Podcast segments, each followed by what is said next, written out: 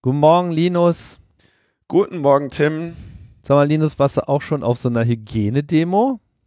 Komm, Tim, ich glaube, über die sind jetzt echt alle Witze gemacht worden. Lass mal einfach Sendung machen.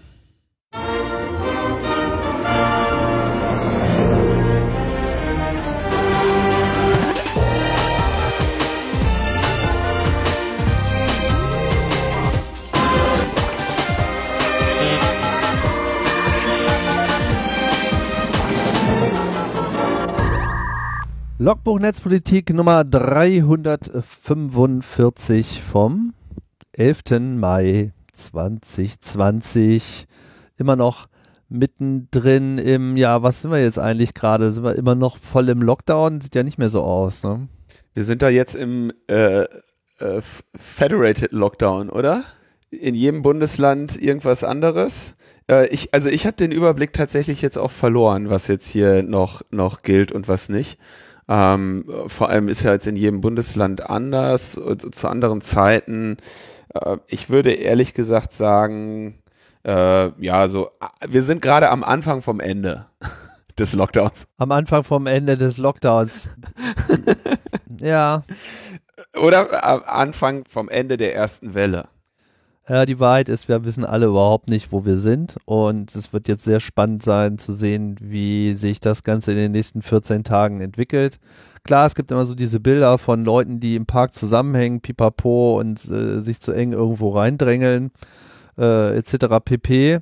Das kann natürlich alles ganz böse enden, aber ob das nun wirklich so ist, wissen wir nicht, weil es sind halt am Ende auch alles nur so, ja, anekdotische Evidenzen. Ich sage nicht, dass das gut ist, das ist überhaupt nicht gut. Und ich persönlich muss sagen, ich werde mich auch noch weiterhin, ja, nicht im Lockdown halten, aber ich äh, habe keine Pläne jetzt groß mich äh, und das Volk zu mischen, Bahn zu fahren, in Kaufhäusern rumzulaufen. Ich werde maximal einmal die Woche irgendwo schnell fünf Minuten durch den Supermarkt huschen und das war's dann auch.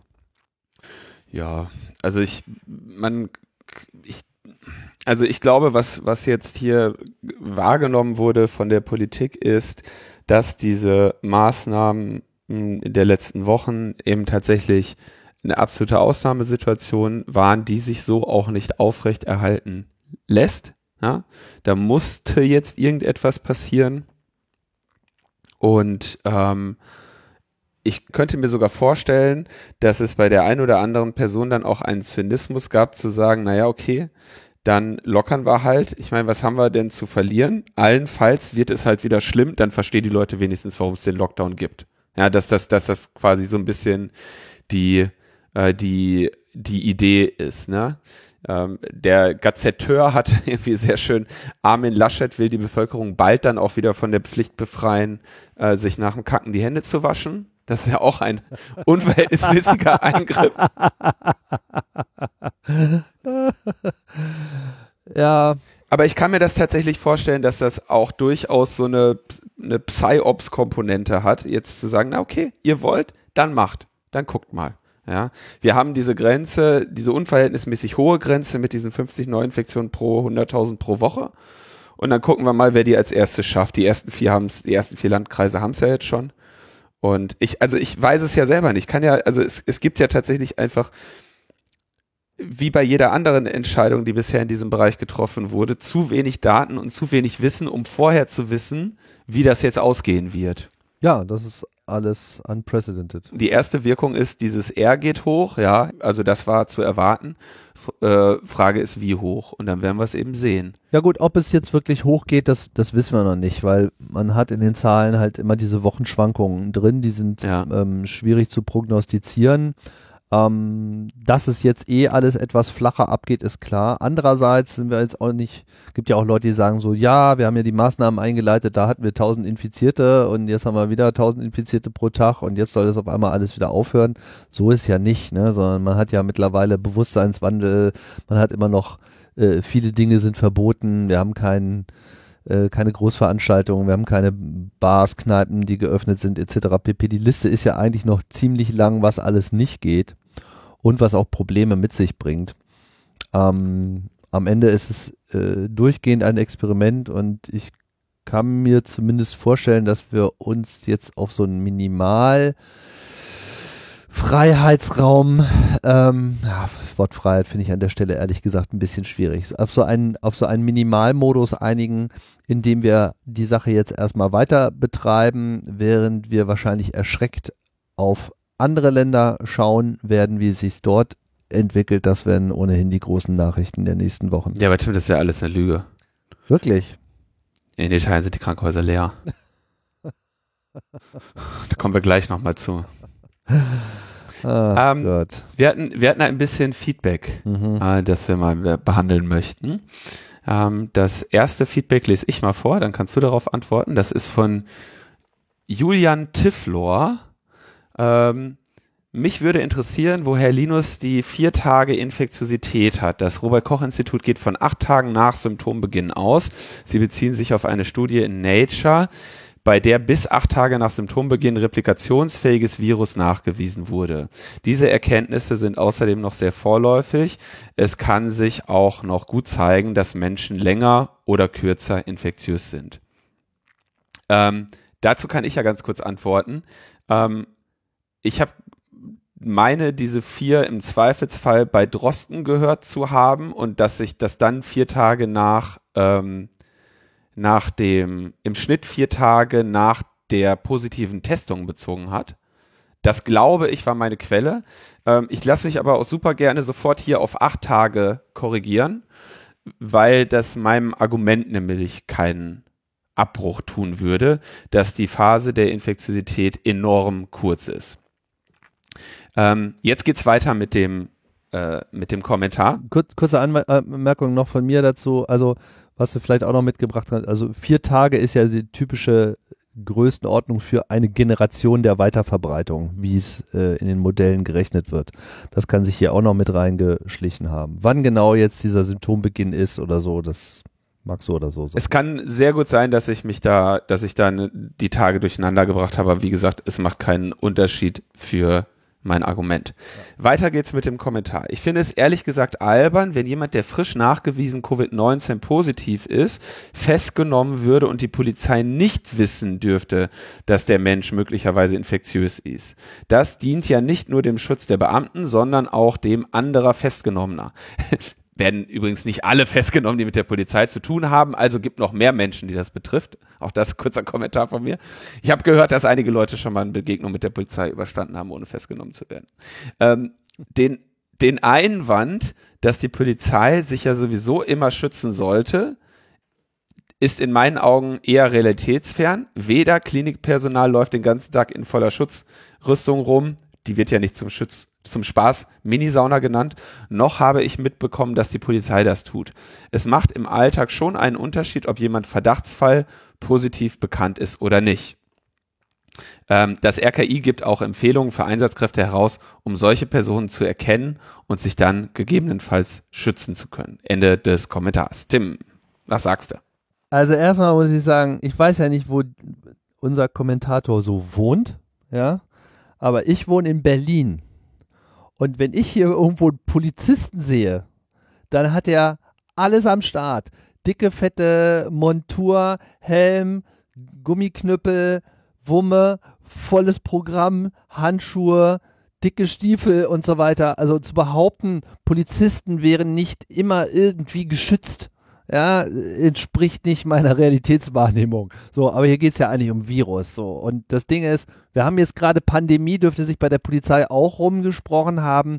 Es kann einfach jeder, jeder kann infektiös sein.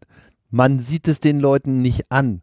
Und die Information, dass jemand es ist, sollte dann nicht dazu führen, dass man irgendwie anders vorgeht sondern man muss jetzt generell natürlich mit Mundschutz arbeiten. Man muss generell schauen, ist jetzt hier unmittelbarer Kontakt unbedingt erforderlich. Klar kann ja dann sein, weil Hygienedemo äh, läuft sozusagen aus dem Ruder. Aber ich weiß auch gar nicht, ob die für oder gegen Hygie Hygiene demonstrieren so, ja. Also Da fällt mir noch ein schöner Effekt ein, wenn du bei so einer Hygienedemo auftrittst, ne? Als Polizist. Ähm, die Leute haben sich garantiert nicht testen lassen, ne? Also äh, da hast du ja dann auch wirklich ein, durchaus einen Aspekt der Ungewissheit in, in deinem Job. ja. Aber ich denke, dass äh, der, der Kernpunkt, der hier bleibt, ist ja, dieses Virus ist ja nun mal deshalb gefährlich und in unseren Zeiten gerade deshalb so schwierig unter ähm, Kontrolle zu bekommen, weil die Infektiosität vor dem Symptombeginn schon gegeben ist, was quasi diese schleichende, geheime Weiterverbreiten mit sich führt. Weiterhin die Menschen, die dann schon geprüft sind, haben im Zweifelsfall schon Symptome, sind seit einiger Zeit infektiös und sind dann auch bald wieder nicht mehr infektiös. Ähm, jetzt gibt es also unglaublich wenige Menschen auf dieser, in diesem Land, die, infekt, äh, die positiv getestet sind. Es gibt mehr Menschen, die infektiös sind. Und es gibt in diesem Land relativ wenig Menschen, die irgendwie mit der Polizei in Kontakt kommen in diesem Zeitraum. Noch dazu Personen, die als infektiös getestet, die nachgewiesenermaßen äh, infektiös sind, werden ja mindestens in äh, Quarantäne geschickt, wenn nicht im Krankenhaus irgendwo festgehalten. Also die Wahrscheinlichkeit, dass die Polizistinnen und Polizisten in den Genuss dieser Regelung kommen, indem sie sagen, Schwein gehabt, der war auf der Liste der, weiß ich nicht, 100 infizierten Personen in diesem Kreis und ich hätte da jetzt hingemusst und jetzt weiß ich, äh, dass, dass, dass, dass jetzt, jetzt, jetzt bin ich vorgewarnt und werde da vorsichtig hingehen. Dass dieser Fall eintritt, ist enorm unwahrscheinlich, während es ungleich wahrscheinlicher ist, dass du an eine Person gerätst, die infektiös ist, das nicht weiß und da draußen rumrennt. Ja, noch dazu kommen ja so Faktoren wie, ähm, dass ich den größeren Teil dieser Menschheit trotz aller, trotz allem Zweifel zutraue, dass sie, wenn sie eine Corona-Infektion haben, sich an die Quarantäne halten und andere Menschen warnen und selber Schutzkleidung tragen. Ja, mit anderen Worten, die sitzen jetzt zu Hause, die Polizei kommt und dann sagen die, halten Sie bitte Abstand, ich habe äh, Corona. Ja, und ähm, sollten die das aus irgendwelchen Gründen nicht tun, ja, so, und sagen, ich mache jetzt hier eine, ich mache mit dir jetzt eine Hygienedemo, ja, dann äh, wird die Polizei ganz andere Schutzmöglichkeiten äh, in Anspruch nehmen müssen. Also ich denke, dass der, der Fall einfach oder die Wahrscheinlichkeit eine unglaublich schmale, theoretisch herbeigeführte ist, während da draußen in Wirklichkeit eine ganz andere Realität herrscht. Und da, deswegen denke ich auch, dass es, wie du gerade sagst, Tim, enorm notwendig ist, dass äh, Polizeibeamtinnen und Polizeibeamte äh, eben mit Schutzmasken und sonstigen und möglichst wenig Kontakt ähm, ihrer Arbeit nachgehen können. Ja, und vor allem, was jetzt die diskutierte Datenweitergabe betrifft, die ja an sich schon mal problematisch ist, weil es handelt sich hier einfach um Gesundheitsdaten und die sind nun mal auch äh, aus gutem Grund besonders geschützt. Da muss man sich dann halt auch einfach fragen, wie ist es denn hier mit der Verhältnismäßigkeit der Mittel? Denn äh, jede Maßnahme, die beschlossen wird, muss eben auch verhältnismäßig sein. Und deine Rechnung ist absolut äh, richtig. Ja, also erstmal die Wahrscheinlichkeit, dass man genau auf jemanden trifft, äh, ist schon mal relativ gering, aber die Dunkelziffer, die derzeit diskutiert wird, also von der man nicht genau weiß, wie sie ist, aber man weiß, dass es sie gibt und dass sie mindestens irgendwo so im Faktor, also im, im niedrigsten geschätzten Fall liegt sie bei Faktor 4. Im höchsten geschätzten Fall liegt sie bei Faktor 20 derzeit. Ja, sagen wir mal, es ist 10. Das ist also 10 Leute, die infektiös sind, kommen auf einen bekannten Fall derzeit in Deutschland. Und deswegen ist halt einfach diese ganze Maßnahme Unsinn und bringt nichts. Im schlimmsten Fall äh, erzeugt sie nämlich genau das Gegenteil. Ja. Nämlich diese äh, Gewissheit so, ah, die Person ist ja nicht infektiös, weil steht ja hier nicht auf meiner Excel-Liste. Ja, geil äh, hilft dir halt in dem Moment überhaupt nichts und fährst im Zweifelsfall deine persönliche Sicherung runter und das äh, hilft dann halt in dem Moment nichts. Wie würdest du das äh, sehen, Tim? Oder wahrscheinlich ist es auch, äh, wäre das jetzt der Fall, ich sitze Corona-positiv zu Hause oder auch nicht zu Hause, habe ich ja eh schon in dem Moment Gesetzesbruch begangen und äh, oder, oder eine, ich weiß, ja doch, im Zweifelsfall irgendein Verstoß gegen irgendwas des Infektionsschutzgesetzes. Wenn du meinst, wenn du jetzt in Quarantäne bist. genau, ich, ich, ich bin positiv getestet. Ich gehe jetzt irgendwie nach draußen auf eine Hygienedemo, werde dort ähm, verhaftet und sage niemandem von meinem Corona-positiven Status und ähm, stecke bei der Gelegenheit halt noch ein paar Ordnungshüter und ein paar andere Hygienedemonstranten an. Äh, ich schätze, das würde für mich nicht ganz so gut ausgehen, auch juristisch. Ja, und medizinisch auch. also ja, okay. Also wie man es dreht und wendet, das Ganze bewegte sich ja im, äh, im, im, Kontext der Fragestellung, was ist jetzt hier mit Daten und, und Polizei und es ist einfach meiner Meinung nach eine überhastete Maßnahme, die wenig bringt ähm, und von daher ist es halt auch äh, Unsinn, weil nicht verhältnismäßig. Gut, dann kommen wir zum nächsten Kommentar äh, von River. Den kannst du ja gerne vorlesen. Mhm.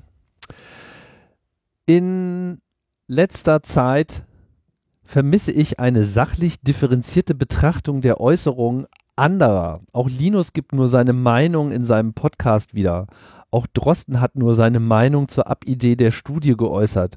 Wo also ist das Problem, wenn andere dies ebenfalls tun? Das Bestreben, Virologen, Epidemiologen vergleichen oder präferieren zu müssen, befremdet. Möchtest du da schon einsteigen oder soll ich das ganz zu Ende lesen? Kannst du noch ganz zu Ende lesen. Denn ausschlaggebend ist, mit welchem Schwerpunkt welche Informationen vermittelt werden, ob diese Informationen korrekt sind und ob sie vom Gegenüber verstanden werden. Man kann sich übrigens beide anhören, anlesen und eine Menge dabei lernen. Ad personam Taktiken hingegen überzeugen nicht, egal ob das Ziel ein Virologe oder FATS-Redakteur ist, dessen Name bei Tante Wikipedia nachgeschlagen werden kann und gleichgültig, ob dieser Unsinn erzählt oder schreibt. Oder sollte man darüber nachdenken, welche der Veröffentlichungen von Linus ihn dazu befähigen, psychologische Ratschläge für einen Lockdown zu geben? Die zuletzt gehäuften Unsachlichkeiten in Linus Ausführungen enttäuschen und sind schließlich Grund dafür, dass ich mich vorerst aus dem Hörerkreis verabschiede. Linus, welche, was erlaube Linus, was befähigt dich eigentlich, psychologische Ratschläge für einen Lockdown zu geben, Linus? Ja, also man muss natürlich, also es ist relativ klar, also psychologische Ratschläge zur Depressionsprävention zu geben, dafür braucht man noch nicht mal ein Diplom in Psychologie. Ich habe aber eins. Ja, also das äh, wäre der Teil, den ich dazu sagen kann. Aber der, das andere, äh, das große Problem, was hier River scheint nicht ganz verstanden zu haben, es geht nicht um Meinungen, sondern es geht um Argumente und wie sich diese Argumente mit Fakten untermauern lassen. Ja, es gibt irgendwie einen wilden Raum der Meinungen, die Menschen haben. Und es gibt da draußen, auch wenn einige immer wieder daran zweifeln, einen großen Teil dessen, dem, äh, was man faktisch nennen kann, ja, was also Fakten sind. Und es gibt dann Möglichkeiten, sich diesen Fakten irgendwie zu nähern. Das sind dann zum Beispiel Studien, ja. Wer also nicht den Unterschied zwischen einer Meinung und einem Fakt und einem Argument kennt, dem wird die Welt sehr schnell zu Kopf steigen.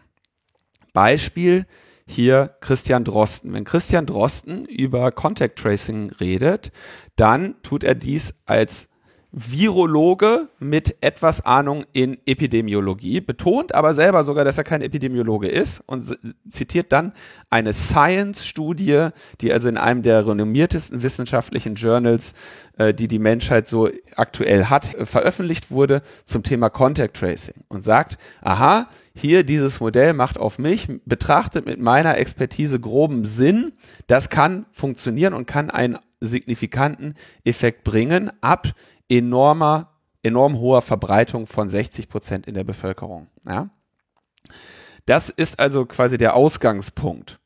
Dann komme ich, verstehe, was dieses Contact Tracing machen soll und steuere meine Meinung dazu bei oder meine Expertise, würde ich in dem Bereich sagen, wie man das pseudonym und minimal machen kann. Zum Beispiel kein GPS, keine Funkzellenabfrage, kryptografisch sichere Tokens und sonstiges. Ja, das ist dann quasi der Bereich, in dem ich Expertise habe. Die epidemiologische Wirkung habe ich aber nie beurteilt, sondern immer nur erklärt, was andere dazu sagen. Es gibt aber natürlich auch für Laien nachvollziehbar relativ einfache Rechnungen, wie wenn man sagt, 50 Prozent der Menschen haben eine App, dann bedeutet das, ähm, wenn die Person eins infiziert ist, gibt es 50% Wahrscheinlichkeit, dass sie die App hat oder nicht. Und für alle ihre Kontakte gibt es diese Wahrscheinlichkeit auch, womit man dann also nur noch bei 25% Alerting wäre, bei 50% Verbreitung. Auch das haben wir hier ähm, x-mal beurteilt. Ja, vor allem habe ich hier immer wieder betont, und das ist noch nicht mal der Bereich meiner Expertise, aber eben auch kein Bereich einer Meinung, dass 25 Prozent der Infektionsvorgänge quasi instant zurückverfolgen zu können oder der potenziellen Infektionsvorgänge, weil es nicht unbedingt heißt, dass ein Kontakt auch eine Infektion ist, dass das zwar für die Einzelperson ein relativ schwaches Ergebnis ist, auf der Ebene der Bevölkerung, aber trotzdem ein spürbares und messbares. Und wir haben hier nie ein so einfaches Argument gebracht wie, ja, wenn das nicht alle haben, kann das ja gar nicht gehen, weil es gibt ja auch irgendwie Beispiele, wo das nicht funktioniert. Ja.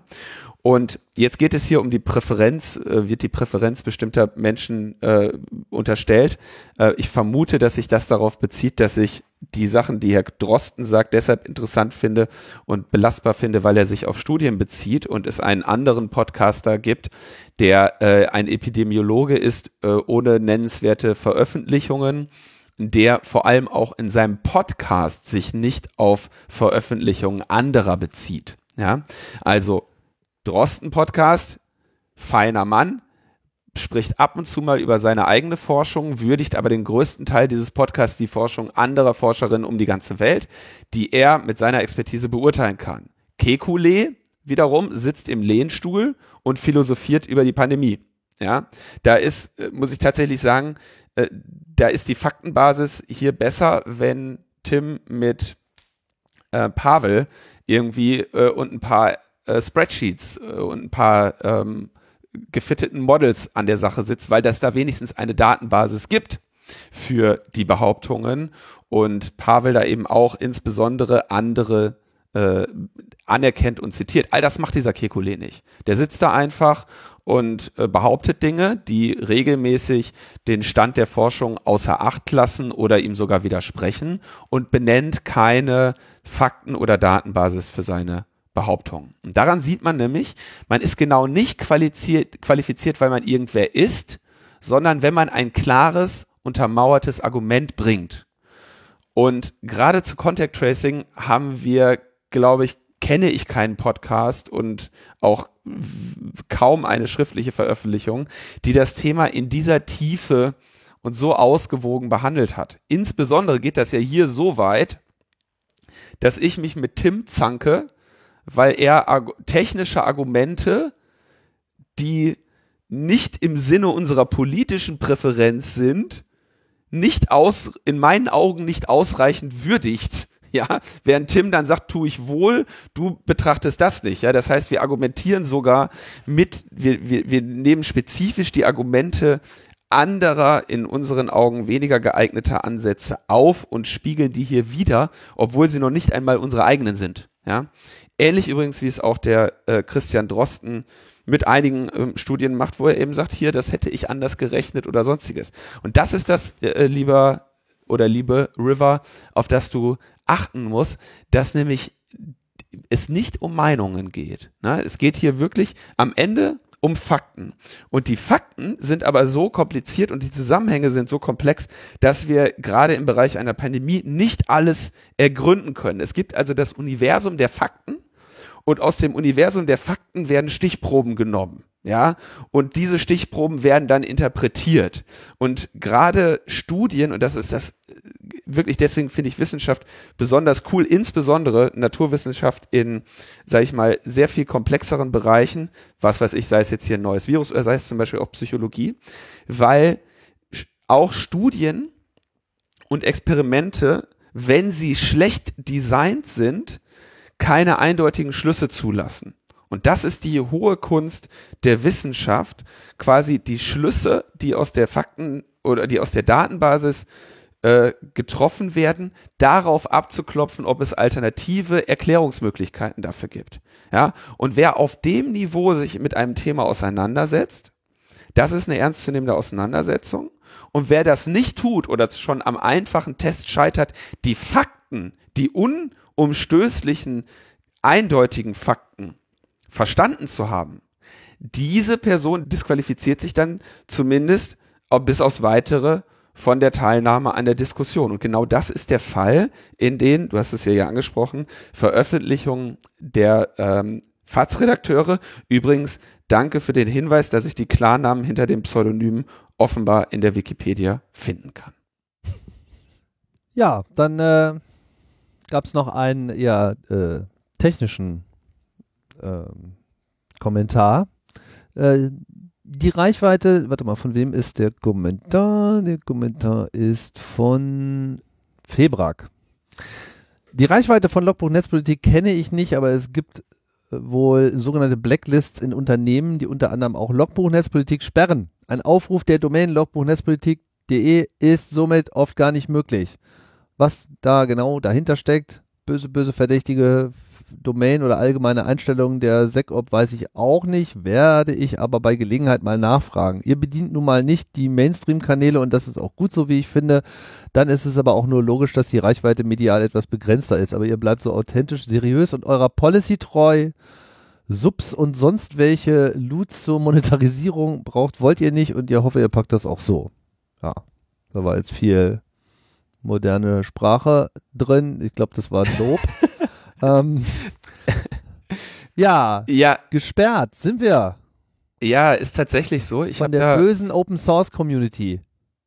ja, ich habe nämlich von, ich das komme gerade hier in meiner E-Mail-Suche nicht an die Nachricht, aber mich hatte auch ein ähm, Hörer darauf hingewiesen, dass man, wenn man beim Pi-Hole, also diesem DNS-Tracker-Blocker, also ist ein, das Pi-Hole ist ein fürs Raspberry Pi ursprünglich mal konzipierter, aber genauso gut im Docker-Container auf jedem anderen Server einsetzbarer, angenehmer DNS-Server, bei dem man Blocklisten einpflegen kann. Und jetzt ist es so, dass in diesen Standard-Blocklisten gibt es eine, das ist die Tracker-Liste von AREL. RL oder so, ist es Franzö Franzose oder Französin? E A-I-R-E-L-L-E.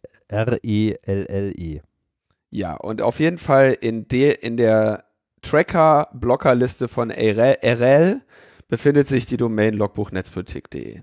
So, jetzt brauchst du natürlich nicht zu erwarten, dass Leute, die Blocklisten rausgeben, besonders schnell darauf antworten, wenn man sich bei denen beschwert. Ähm, das ist klar, weil so ungefähr jeder, der auf dieser Liste steht, sich im Zweifelsfall da beschwert und sagt der, wie, hä, hallo, wir sind doch, wir sind Google, wir sind doch keine Tracker.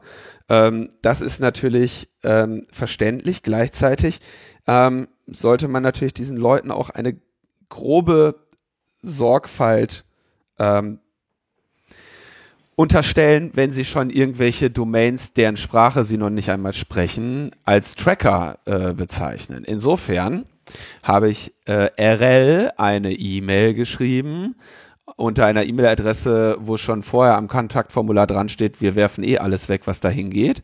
Ich habe mich auch in RLs Forum gemeldet und ähm, nun, leider habe ich bisher keine Reaktion erhalten und ähm, ich werde das mal so verlinken, wo man sich da beschweren kann, wer äh, also RL-Blocklisten Geschädigte ist ist herzlich eingeladen, da die Quality of Service einmal zu bemängeln.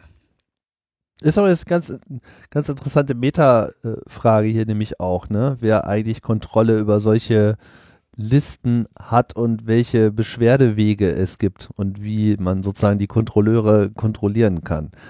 Ich meine, das hatten wir ja nun bei der ganzen Plattformdiskussion auch mehrfach und ich muss sagen, es ist also ähm, mindestens im selben Maße äh, Kafkaes da vorzugehen, also überhaupt erstmal einen Ort zu finden, wo man überhaupt sowas einkippen kann. Ich kann mich auch erinnern, das, das steht da schon ewig drin und ich habe auch, glaube ich, vor zwei Jahren schon mal äh, auch da erstmal Stunden damit verbracht, dieses Forum zu finden und irgendwo was hingeschrieben, keine Ahnung, wo das jetzt rein versenkt wurde, hat aber natürlich überhaupt nichts gebracht. Also, wenn ihr da äh, in irgendeiner Form bewandert äh, seid und motiviert natürlich auch, dann könnt ihr ja mal gucken, was so geht. Ansonsten kann man vermut, vermutlich, äh, können wir uns mal darüber Gedanken machen, Na, irgendwelche Wege der Umgehung mal zu ermöglichen, andere Domain oder äh, ich glaube, es gibt auch einen Hidden Service, unter dem wir erreichbar sind. Ähm, aber gerade in euren Firmen werden die sicherlich auch Torzugänge sperren und naja, die RL-TRC-Liste rauszunehmen, ähm, empfiehlt sich. Übrigens sagt das auch der Betreiber von Firehawk, dem, äh, glaube ich, häufigsten genutzten Mirror solcher Listen, der inzwischen diese Liste mit einem Kreuz versehen hat.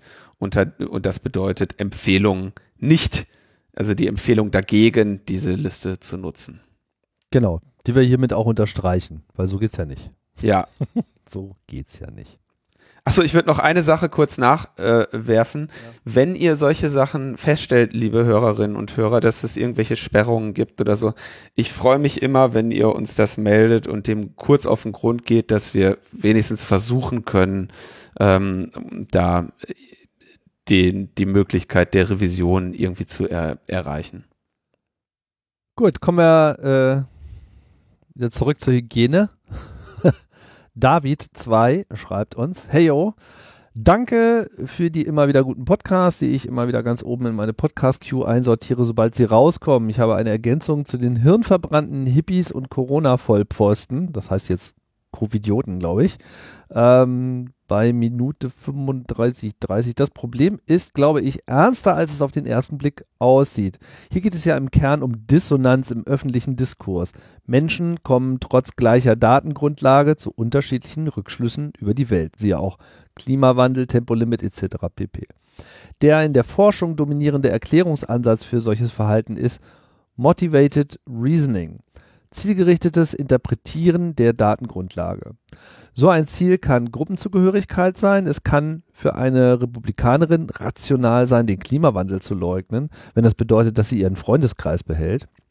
Und es war für den Chemiegiganten Dupont rational, die Ozonlochkrise kleinzureden, weil sie mit den verursachenden FCKW gutes Geld verdienten. Ich denke, im Netz beobachten zu können, dass auch die gegenwärtige Dissonanz auf Motivated Reasoning zurückzuführen ist. Die Menschen sind hoch motiviert, aus ihren Häusern zu kommen und ihre Freunde zu sehen. Dementsprechend kann es wirklich sein, dass weite Teile der Bevölkerung gerade deutlich empfänglicher für Verschwörungsschwurbel sind die Quacksalber bekommen Aufwand, denn sie sagen, was die Leute hören wollen. Die Maßnahmen sind übertrieben und müssen sofort beendet werden, 1.11. Das Problem ist halt, dass sich diese Gewissheit nur mit Verschwörungsschwachsinn begründen lässt, weil wissenschaftliche gesicherte Erkenntnisse bisher schlicht keine gewissen Aussagen zulassen. Keine wissenschaftliche Position befriedigt die Motivation. Ich vermute, dass Tim recht hat, wenn er mutmaßt, dass jetzt gerade viele in die Fänge von rechten Spinnern geraten und sich mitreißen lassen. Zu den Leuten, die, wie Linus sagt, jetzt einfach nach oben schwimmen, gesellen sich wohl nicht nur Spinner, die bisher privat vor sich hingesponnen haben, sondern eben auch Leute, die bisher unpolitisch waren und dank ihrer dadurch geringen Medienkompetenz ein gefundenes Fressen sind. Tja, dem kann ich eigentlich nur zustimmen. Also das, ähm, also weiß jetzt nicht äh, in Bezug auf den äh, Motivated Reasoning, wie das jetzt konkret genau äh, definiert sind. Das mag sein. Ähm, andererseits stelle ich halt auch diese Brüchigkeit fest, dass einfach Leute, die sich selber so als unpolitisch bezeichnen, was ich ein komisches Wort finde, ähm, ja, sich da jetzt auf einmal engagieren und auf einmal Ideologien da zusammenpassen, die vorher äh, überhaupt nicht kompatibel miteinander zu sein schienen. Damit wären wir ja jetzt auch schon beim Thema, ne? Also beim nächsten Thema. Beim ersten richtigen Thema. Beim ersten richtigen Thema. Genau, die Infodemie. Und zwar gibt es jetzt einen offenen Brief von Virologinnen, Medizinern und Gesundheitsexpertinnen, dass äh, die sich über die weltweite Infodemie beschweren und äh, sagen, die Flutwelle an falschen und irreführenden Inhalten über das Coronavirus ist kein isolierter Ausbruch von Desinformation, sondern Teil eines globalen Phäno Problems. Äh, die Lügen sind sehr gefährlich, weil sie falsche Heilmittel anpreisen oder die Menschen von Impfungen und wirkungsvollen Behandlungen abbringen wollen. Nun, das ist ja, also Falschinformation, Desinformationskampagnen sind ein Thema, das wir hier im Logbuch ja sehr regelmäßig behandeln. Man kann da insbesondere an die gesamten Diskussionen um die US-Präsidentschaftswahl ähm, 2016 zurückdenken. Man kann an äh, verschiedene Ideen eines Mysteriums für Wahrheit zurückdenken. Wir haben ja auch schon in den letzten Jahren diese Diskussionen gehabt mit den Fact-Checkern bei Facebook, die dort dann angestellt waren. Ähm, wir haben ja auch verschiedene Möglichkeiten, die jetzt gerade schon genutzt werden. Wenn man auf YouTube zum Beispiel einen Beitrag über Corona sieht, dann gibt es da irgendwie ja sowas wie saubere Informationen zu verlinkt.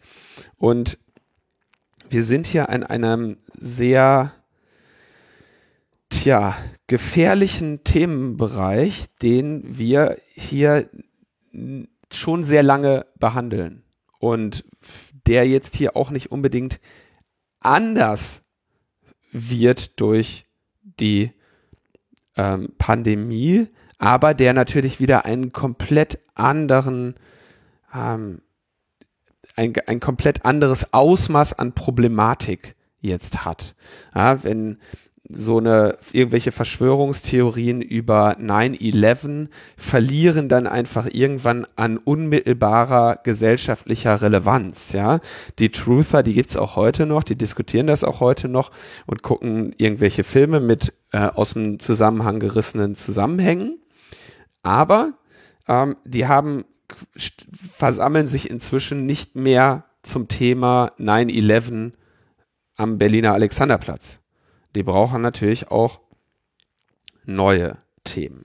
Jetzt ist es quasi sch schwierig, hier in diesen Newsflow einzugreifen, wenn, wie es ja hier von den Medizinerinnen gefordert wird, die also sagen, er greift jetzt werten, also aktive Maßnahmen greift wertend in den Newsflow ein, um diesen der Verbreitung dieser Informationen entgegenzuwirken.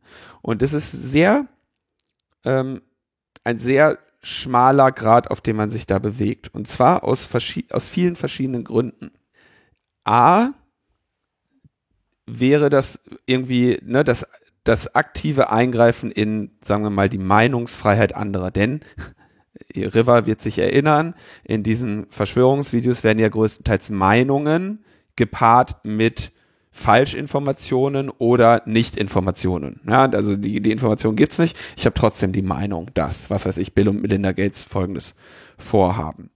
Ähm, ein anderes Problem ist aber, dass ich schätze, dass die in Anführungszeichen neutralen Algorithmen der sozialen Netzwerke hier zu dieser Verbreitung massiv beitragen. Ja, wir haben das hier auch schon sehr häufig besprochen. Das Geschäftsmodell der sozialen Netzwerke, ich nehme das jetzt, ich nehme jetzt, was weiß ich, Facebook und Google, äh, YouTube als die großen Falschverbreitungsnetzwerke, ja, aber sicherlich auch Twitter. Ähm, deren Geschäftsmodell ist, Daten über die Nutzerinnen und Nutzer zu sammeln, um diesen Nutzerinnen und Nutzern Werbung anzuzeigen und dieses Geschäftsmodell funktioniert am besten, wenn die Leute auf der Seite sind. Das heißt, das Primärziel von Twitter ist, dass du weiter auf dieser Seite bleibst. Das Primärziel von Facebook ist, dass du weiter auf dieser Seite bleibst. Das Primärziel von YouTube ist, dass du weiter auf dieser Seite bleibst. Und das funktioniert eben nur, wenn es einen stetig ansteigenden Spannungsbogen gibt. Wenn wir eine, bei Netflix eine Serie gucken und die wird auf einmal langweilig, dann gucken wir die nicht weiter. Deswegen muss also die nächste Folge oder das Ende der Folge ähm, eine hohe Motivation haben, dass wir weiterschauen. Im Falle eines YouTube-Videos ist das also das Klassische, wenn du dir jetzt fünf Videos über Ferraris angeschaut hast, dann müssen halt jetzt noch schnellere Autos kommen. Wenn du dir irgendwas zu Autounfällen angeschaut hast, dann müssen halt jetzt noch krassere kommen. Also es muss einfach immer krasser werden. Und die werden dir das Video zeigen, bei dem sie davon ausgehen, dass es die höchste Wahrscheinlichkeit hat, dass du dran bleibst. Ja, und so stellen die dir neutral, ja, man könnte argumentieren, nach einem relativ neutralen Kriterium, mit welchem Video stelle ich am meisten sicher, dass der Linus weiterguckt, ein Empfehlungsprogramm zusammen. Und das geht eben immer dann schief, wenn hier Unwahrheiten im Spiel sind, die von einer hohen Brisanz sind für das Verhalten der Menschen oder wenn, men, wenn andere gezielt darauf hinarbeiten, mit diesen Algorithmen zu spielen, ja. Und interessanterweise macht das ja jede YouTuberin inzwischen auch, ja. Bitte, bitte like, subscribe, share, lasst uns einen Kommentar da. Dieses Engagement ist ja das, was die immer haben wollen, ja. Den ist, äh, da, weil das eben für YouTube signalisiert, dieser Inhalt ist auf eine Weise engagierend, ja, der macht was mit unseren Nutzerinnen, die gucken das und dann sind die so emotional, dass die sogar einen Kommentar schreiben. Das ist ein gutes Video. Da suchen wir uns, das, das empfehlen wir mal anderen Leuten und gucken, ob die auch einen Kommentar schreiben. Oder die Glocke. Glocke ist auch, Glocke ist total wichtig. Ich merke das ja jetzt als, als ich bin jetzt hier neu im Business. Ja. Bei YouTube. Wie ist denn so eigentlich als YouTuber? Läuft? 1A. Ja? Ich, äh, auf der Straße am laufenden Band erkannt Aha. und so, ne? Die ersten. Geil. Ich äh, habe jetzt hier, also ich habe einen Vertrag jetzt unterschrieben, welche Schuhe ich beim YouTuben trage. Mhm. Also mit mir selber, ne? Meine Hausschuhe, ja. aber äh, läuft. Ja. Aber, und das wäre also, wenn eine ganze Welt auf einmal nach dieser Ökonomie funktioniert, dann hast du natürlich sehr skurrile Effekte. Und das ist quasi dieser technische Aspekt, vor dem ja auch seit Jahren gewarnt wird, für den wir aber irgendwie kein sauberes Allheilmittel gefunden haben und wo wir bei jedem Mal neu darüber diskutieren müssen. Und dann trifft das, glaube ich, in dieser, in dieser Zeit der Pandemie eben auf diese, tja, die Menschen sind mit im Prinzip traumatisierenden Veränderungen konfrontiert. Ich will jetzt nicht sagen, dass jetzt alle eine posttraumatische Belastungsstörung haben, aber es ist eine ganz plötzliche, ähm, ganz plötzlich auftretende Situation von Ungewissheit, Bedrohung und potenzieller Unsicherheit. Ja, das würde ich jetzt mal einfach, dafür würde ich mal den Begriff traumatisierend nehmen, äh, ungeachtet, dass das im Zweifelsfall ein übertriebener Begriff ist. Ja, aber es ist, du hast auf einmal eine ganze Menge Unsicherheit in der Welt, du hast eine ganze Menge Bedrohung in der Welt, ne? du hast auch sich überschlagende Ereignisse. Ne? Den einen Tag wird gesagt, ähm, das ist nur eine Grippe, Nächsten Tag wird gesagt, wir haben alles unter Kontrolle und dann sollst du dir auf einmal eine UV-Röhre einführen, um dich von innen zu desinfizieren. Ja, das ist schwer vorhersehbar. Das ist schwer vorhersehbar. Ja, und irgendwann keimt ja dann auch der Zweifel, hm. ja, ob das mit der UV-Röhre so eine gute Idee ist. Dann ne? doch lieber gleich Desinfektionsmittel trinken. Oh. Spritzen, Spritzen, Spritzen nicht trinken. Ja, Steht ja extra drauf, dass man das nicht trinken soll. Ne? Ja. Das so. hätte uns schon immer warnen müssen, dass, dass man das da draufschreiben muss. Und die Leute, na, dann hast du, wir haben es ja auch hier eingangs gehört, ne?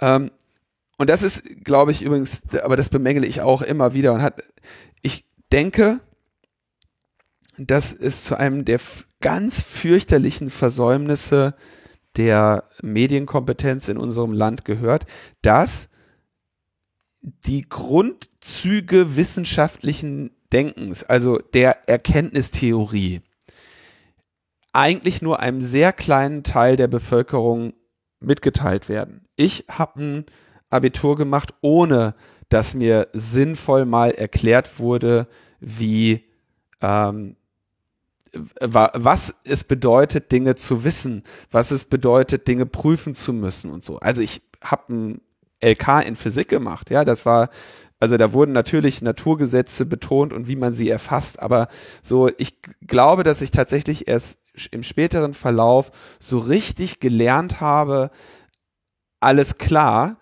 das sind, das ist faktisch, das ist, das ist objektiv, dann gibt es Meinung, dann gibt es Interpretation. Die Fakten, die wir kennen, lassen aber von mir aus auch unterschiedliche Interpretationen und Spielräume äh, zu. Und das Spiel besteht jetzt nun mal darin, zu erkennen, was zulässige Interpretationen der Realität sind und was nicht. Ja? Und dann geht es in einen ganz wilden Raum, wo Leute nur einen Teil davon verstanden haben. Nur einen Teil. Die zum Beispiel gehört haben, glaubt nicht immer alles, was man euch sagt, sondern prüft das mal. Ja? Und die das dann für einen total klugen Spruch halten und in ihren Videos auf YouTube die ganze Zeit sagen, Leute, glaubt nicht alles, was ihr lest. Sucht mal selber im Internet. Die Quellen sind alle im Internet. Da steht das drin, ja. Und ich glaube, dass das ähm, wirklich, also ich bin da auch persönlich ein bisschen verzweifelt, wenn ich dann hier solche YouTube-Videos mir mal mit der Kneifzange auf zwei Meter Entfernung angucke, was für ein ziemlich offensichtlicher Quatsch dort mit einer ähm, und ich bin da immer, frag mich immer, ob das einfach nur eine Manie ist, in der da ein paar Worte aneinandergereiht werden oder ob das wirklich kunstvoll, klug ausgewählte ähm, Versatzstücke sind, die immer so Vertrauen schaffen. Ne?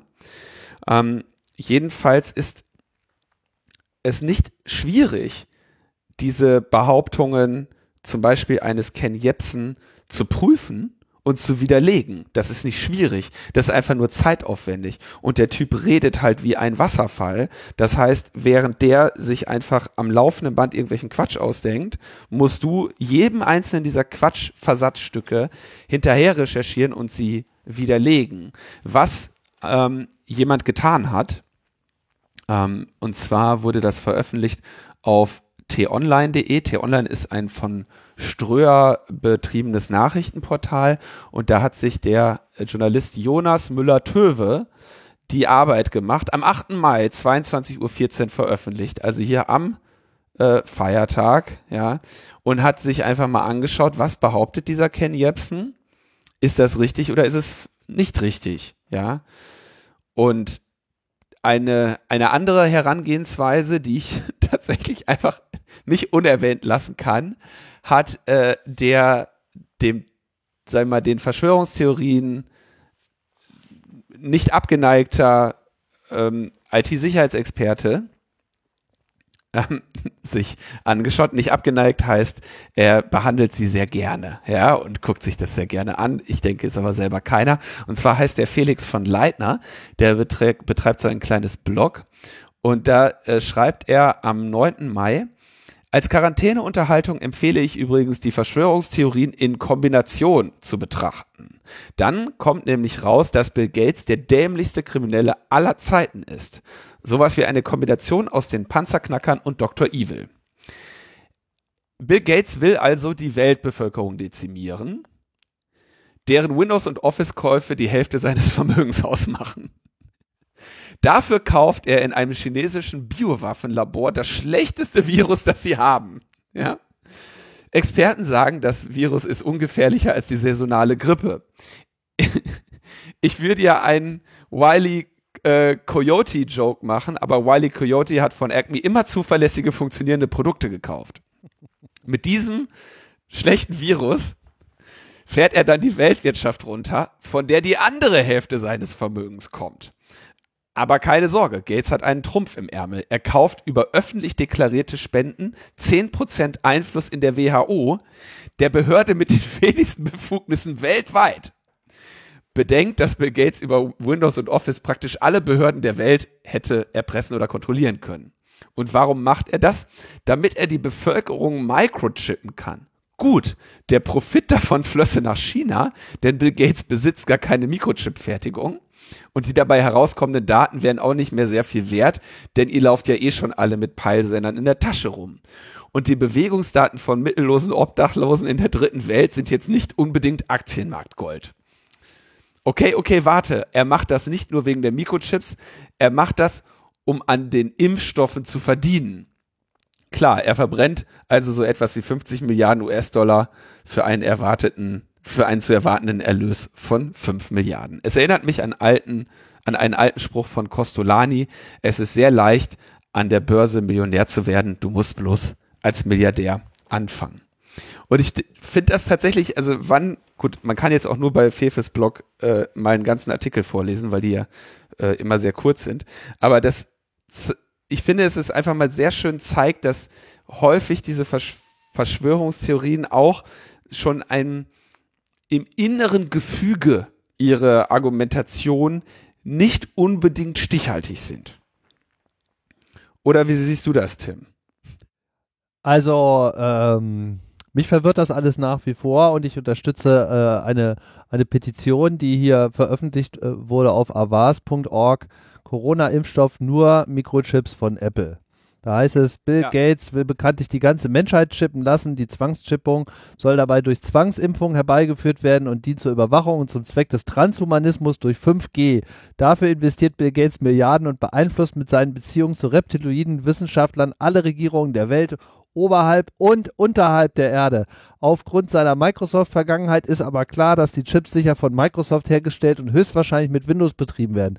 Dieses System ist aber leider sehr für seine Fehleranfälligkeit bekannt. Das bestätigen fast alle Computerexperten in den sozialen Netzwerken. Deswegen fordern wir einen Impfchip von Apple.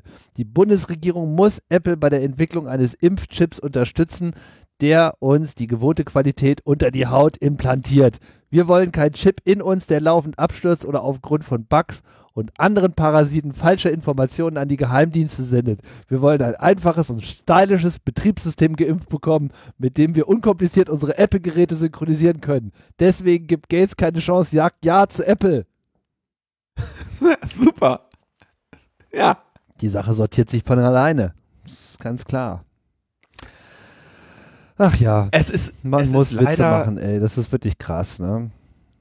Ich glaube tatsächlich, also wir müssen natürlich auch äh, aufpassen und das ist auch so Teil der Debatte, ähm, dass wir jetzt sozusagen diesen Wahnsinn nicht ob seines Wahnsinns auch zu sehr unter die Lupe halten.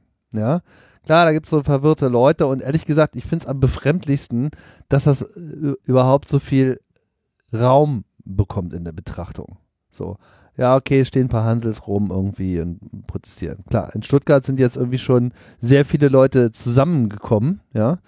Auf einmal waren das, keine Ahnung, was da die Schätzungen waren, 2.000, 3.000. Definitiv zu viel, vielleicht waren es auch mehr, ich weiß gar nicht. Auf jeden Fall äh, frage ich mich natürlich so, ja, okay, und warum kommen die da hin? So, weil das eben auch schon wieder so ein Verstärkungsfaktor ist. Und damit arbeitet natürlich diese ganze Branche, sage ich mal, ähm, dass sie alles so überspitzt macht, und das haben wir auch bei Donald Trump im Wahlkampf gesehen, ja. Der Typ hatte die ganze Zeit Airtime, weil er einfach von allen Leuten so als so absurd angesehen wurde. Ja, so, ah ja, der macht immer so krasse Sprüche und der ist ja total over the top, aber der hat ja gar keine Chance. Und während alle anderen Präsidentschaftskandidaten richtig viel Geld einsammeln mussten, hat er diese Airtime quasi über diesen Wahnsinn mehr oder weniger kostenlos bekommen. Und sogar bei Logbuch Netzpolitik ist dieser ganze Scheiß jetzt hier auch schon seit zehn Minuten irgendwie ein Thema. Das ist wirklich das Absurde an dieser ganzen Situation.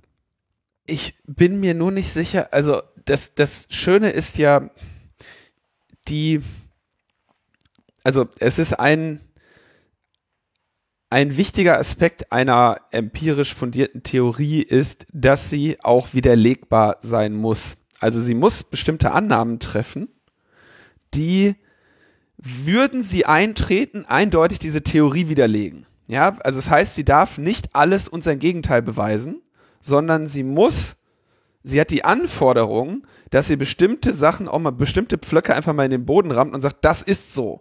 Und wenn das beweisbar nicht so ist, dann stimmt meine Theorie nicht mehr. Ja? Und bei diesen Verschwörungstheoretikern, die arbeiten nämlich genau so, dass sie immer alles und sein Gegenteil als Beleg für die Theorie werten. Und ich, ich meine, wenn du dir diese Videos anschaust, ja, die, die arbeiten eben mit ganz, mit ganz klassischen Mitteln, ne? Also es geht immer los mit, dieses Video wird bald gelöscht, das wird hier zensiert, ne? Müsst ihr jetzt bitte, bitte ladet das runter und ladet es woanders hoch, damit das Verbreitung findet, ne? Ich bin hier schon mal, ich komme aus dem Untergrund. Dann, wenn irgendwo ein Hinweis äh, gegeben wurde, das, oder wenn irgendwo ein Fakt unumstößlich ist, der gegen die Theorie spricht, dann wird klar gesagt, aha, und das glaubt ihr jetzt, ne? Das ist ja wohl völlig klar, dass die äh, nicht wollen, dass diese Theorie auffällt. Ne? Ich frage mich auch ernsthaft, weißt du, wie du dir jetzt als Bill Gates vorkommen musst, wenn du irgendwie diesen genialen Plan hast, ne? Du hast die, ähm, die, die, die WHO gekauft, du bist jetzt bereit, endlich die Menschheit zu chippen, ne? 70 Jahre oder wie alt der Typ ist, endlich an deinem Lebensziel, ne? Und dann kommt ausgerechnet Ken Jepsen und ein paar Alkis vom Alexanderplatz dir auf die Schliche, ja? Und machen dir jetzt einen Strich durch die Rechnung, ne? Ich meine, da hättest du dir echt ein bisschen mehr Mühe geben müssen, ne? Das ist wirklich, also ja, das ist auch so eine der, der schönen und einfachen äh, Feststellungen. So, wie, wie, wie gut kann so eine Weltverschwörung sein? wenn, wenn so, so eine Hohlköpfe irgendwie da, so ohne weiteres dahinter kommen, wie, wie die so läuft, ne? Aber das Problem ist tatsächlich, Tim, ich glaube, also es, ich kenne Fälle von Erwachsenen, grundsätzlich äh, rational zugänglichen Menschen, die gerade oder auch schon seit längerem auf derartige Inhalte abfahren. Oh ja, und das hat, ähm, also es ist sehr, ne, du kommst, wenn du dann ernsthaft mal versuchst, mit denen zu sprechen, kommst du immer an den Punkt, wo du dann, wenn du dann sagst, so, guck mal, hier haben wir was vom, vom NDR oder sowas, ne, äh, dass sie dann sagen so, ja, die sind doch alle gekauft, das sind Systemmedien, also ich bitte, das gucke ich mir doch nicht an, ne? Oder wenn du denen jetzt sagen würdest, hier, guck mal, da gibt's einen Journalisten, der hat unter t-online.de, da sagen die ja auch sofort, t-online? Das sind die mit dem 5G. Hast du, ne, das, also, ja.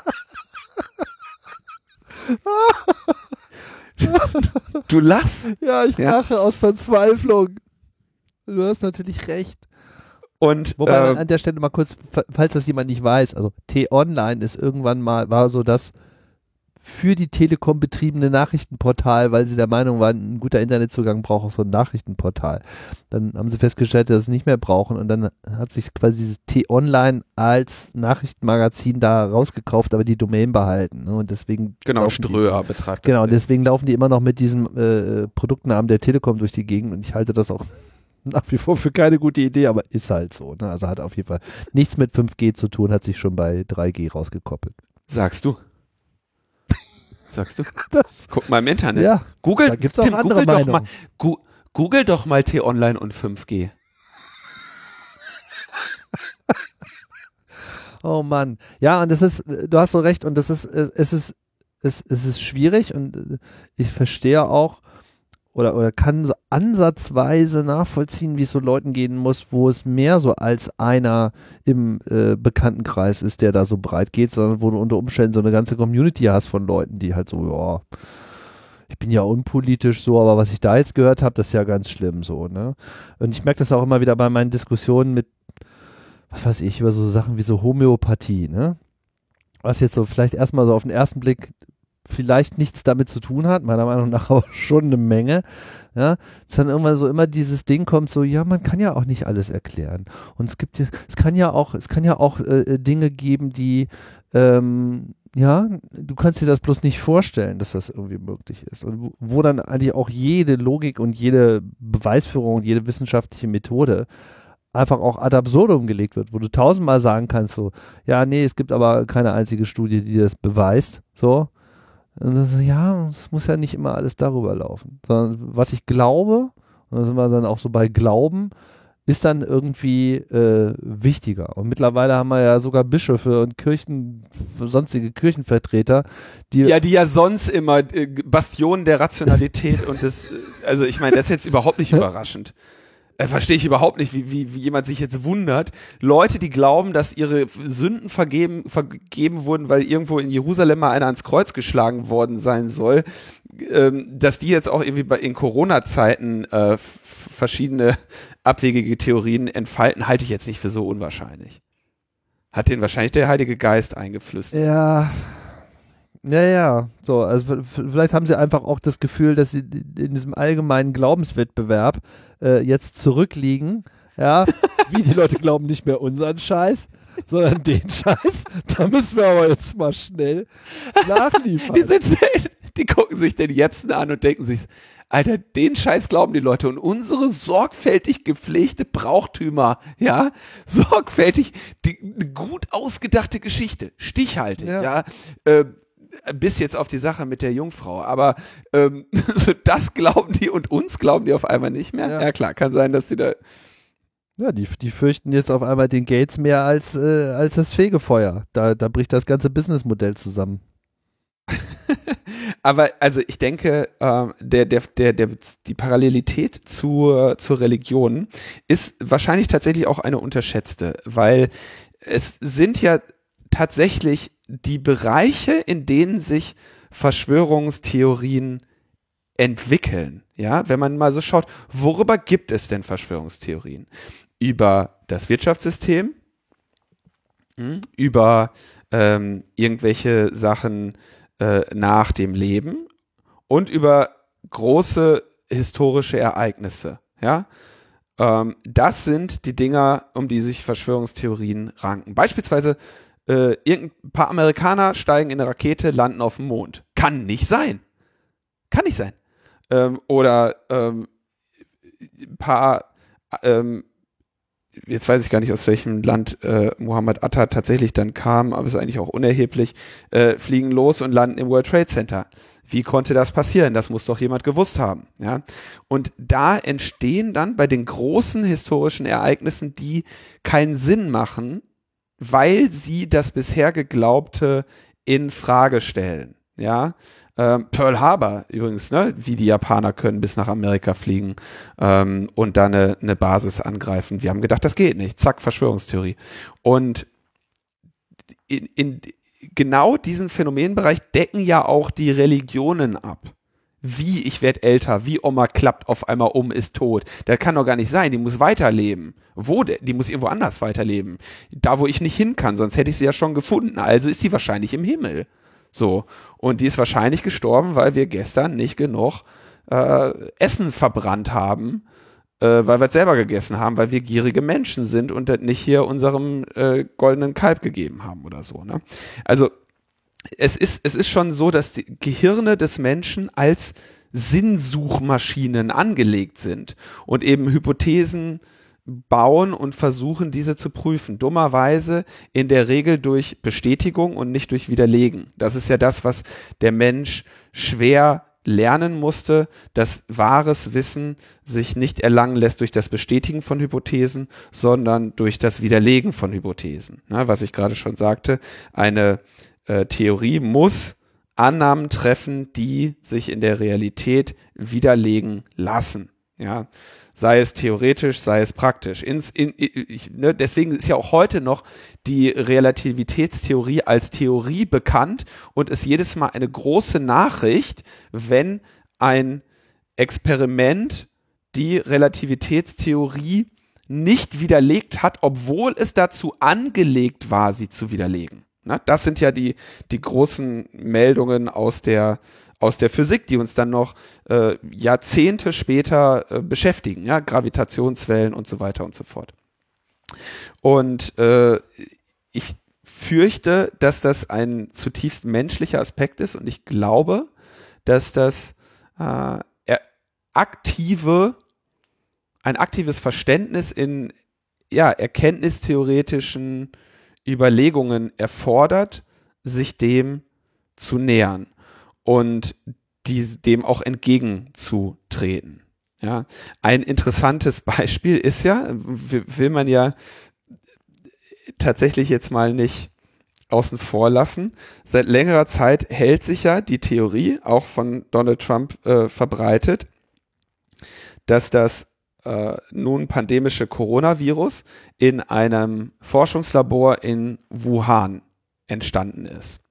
Und die, das Forschungslabor in Wuhan be bestreitet das, ja. Das ist aber ein weltbekanntes Forschungslabor, das an Coronaviren äh, forscht und zwar mit Hilfe von Fledermäusen, was daran liegt, dass Fledermäuse halt einfach ohne Ende Viren tragen. Ja, das ist also hat jetzt ist nichts Besonderes, dass du Fledermäuse zur Virenforschung nimmst bei Coronaviren, weil die die halt tragen wie nichts Gutes. Und jetzt das haben natürlich schon vor Monaten Leute herausgefunden, die also irgendwie ein bisschen gegoogelt haben. Damals war es noch so, du hast einfach Wuhan und Coronavirus äh, gegoogelt, dann hast du halt diese Studien gefunden, weil die halt von diesem Labor aus Wuhan kamen. Und heute Morgen noch im Deutschlandfunk wurde das halt behandelt, dass das eben eine Möglichkeit ist, dass das geschehen ist. Es, ich halte das noch nicht mal für ausgeschlossen, ja, dass es irgendeinen ganz fürchterlichen Laborunfall gab in diesem Labor in Wuhan. Das werden dann schon Leute irgendwann herausfinden oder nicht. Aber was relativ ausgeschlossen ist, ist, dass das absichtlich war. Nee, es ist auch ausgeschlossen, dass, dass das daher kam.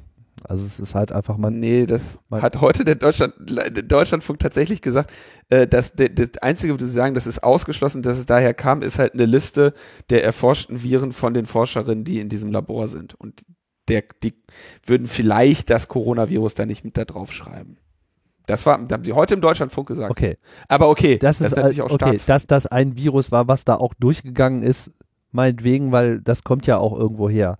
Aber äh, die These ist ja nicht, das kommt, das ist von dort aus, äh, hat von dort aus Verbreitung gefunden, sondern die Behauptung, die im Raum ist, ist ja, es wurde engineert, es wurde künstlich gebaut. Ja, das, das ist, und ist das ist komplett richtig, widerlegt. Das ist einfach, das kann man diesem Virus ansehen und äh, ja, also das ja, Glauben heißt nicht wissen, trotzdem gibt es einen enormen äh, Bedarf, äh, das zu glauben und Glauben äh, ist immer dann besonders erfolgreich, wenn er auch mit so einem Heilsversprechen kommt. Und das, da ist natürlich jetzt diese ganze Corona-Krise ein echtes Problem, weil äh, die offizielle Darstellung ist halt alles ganz furchtbar, alles ganz schlimm, wir müssen was tun und wir, wir, wir schränken euch ein. Und das ist natürlich jetzt nicht gerade äh, das Heilsversprechen mit äh, die Jungfrauen erwarten dich am Ende deines Lebens etc., sondern das ist halt irgendwie grim und dim und das, das, das, das ist erstmal an sich nicht sexy. Äh, fragt man sich natürlich, okay, was ist jetzt an diesem ganzen anderen Geschwurbel so ein Heilsversprechen? Eigentlich auch keins, weil es ja sozusagen so eine ganz furchtbare Welt, die sich an allen Ecken und Enden gegen dich verschworen hat, ja, äh, mit Playern, die, von denen du vorher noch gar nicht wusstest, dass es sie überhaupt gibt wahrscheinlich weil es sie es auch nicht gibt. Ähm, ja, und das sollst du dann irgendwie fressen. Was macht das eben so attraktiv? Und es ist halt dann doch im Kern oft einfach dieses, dieses Ding, dass, dass die Leute in so einer Überforderung der Komplexität der Welt sind, was auch gut nachvollziehbar ist. Die Welt ist komplex, ja, und die wird uh, von Sekunde zu Sekunde auch komplexer. Da gibt es dann halt diese Leute, die nennen sich Wissenschaftler, die quasi das Verständnis und die Einsicht äh, mit dem Löffel in sich rein schaufeln und andere Leute haben die halt so nicht, weil sie schlicht keine Wissenschaftler äh, sind, nicht sein wollen oder die Fähigkeiten dazu auch nicht haben. Und die stehen dann irgendwie da und fühlen sich so ein bisschen, naja, mir kann man ja viel erzählen. So, stimmt auch. Und denen wird dann auch viel erzählt. ja, nur wer jetzt hier irgendwie die Wahrheit hat, das kann man da gar nicht machen. Und dann kommt halt so dieses Ding mit, ah, aber hier, du bist ja erleuchtet, du wachst, ja, dieses Aufwachen, du, du bist ja, du bist ja auserwählt, du hast es verstanden und du gehörst zu so einer kleinen Gruppe im Untergrund, die Bedeutung hat, weil sie wird ja auch verfolgt und du siehst es ja überall. Das, das wertet dich auf. Und das ist so das Heilsversprechen im Kleinen, dass du auf einmal eine besondere Rolle hast, weil du ja zu diesen Erweckten, zu diesen Auserwählten gehörst, zu diesen, diesen, diesen Erleuchteten, äh, so. Und dann sind wir eigentlich schon wieder voll in diesem Engelsmoment mit drin. Und das macht die Sache einfach auch so so schwierig. So dieses, es könnte ja sein, dass und wenn ich da an der großen Sache dran bin, dann. Weil wenn ich es nicht bin, dann ist alles so wieder wie vorher und das war jetzt so geil ja auch nicht. Tja. Können wir nur offen lassen an der Stelle. Wir können es an der Stelle nur offen lassen und ich denke, ich glaube, das Einzige, was ich Leuten mit auf den Weg geben würde, ist, wann immer euch jemand sagt, das könnt ihr selber nachlesen, das könnt ihr selber prüfen. Dann tut es doch bitte auch. dann tut es doch bitte einfach auch. Ja? Könnt ihr genauso gut, also könnt ihr sehr gerne hier in unseren, äh, in unseren Sendungen machen, was ja auch immer wieder passiert. Ja, wir haben ähm, ziemlich gute äh, Hörerinnen-Kommentare, die ähm, Kleinstaspekte, die ich falsch sage, hier sofort feststellen. Ja, zum Beispiel, dass ich mich mit der äh, Zeit der Infektiosität auseinander, äh, irgendwie vertan habe, ja, und zack, auch erwischt. Ich kann noch nicht mal genau sagen, wo ich die vier her habe.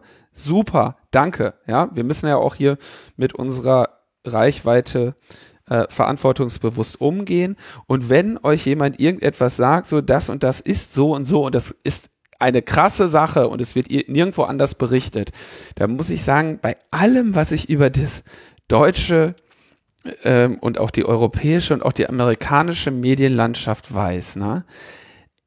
etwas, was nicht berichtet wird, gibt es hier quasi nicht.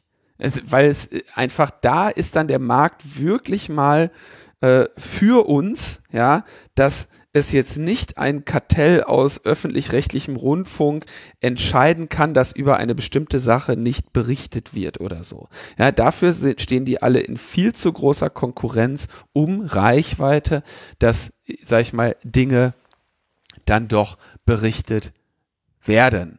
Und in jedem dieser Zeitungsartikel, die es so gibt, ja, da kann man sich insbesondere auch mit äh, Journalismus sehr auseinandersetzen. Wenn man sollte in der Regel eine erkennbare Trennung von Fakten und Interpretationen vorweisen. Ja, jetzt kommt natürlich der Aspekt hinzu, dass nicht zu jeder Meldung jeder Kontext gegeben wird und natürlich je nachdem, wie die Stimmung gerade ist, dass der eine oder andere Fakt mal nicht berücksichtigt wird. Ähm, Beispiel sind so, so Tagesschau-Beiträge sind unglaublich kurz, ne? die müssen sehr äh, in, irgendwie in Minuten passen.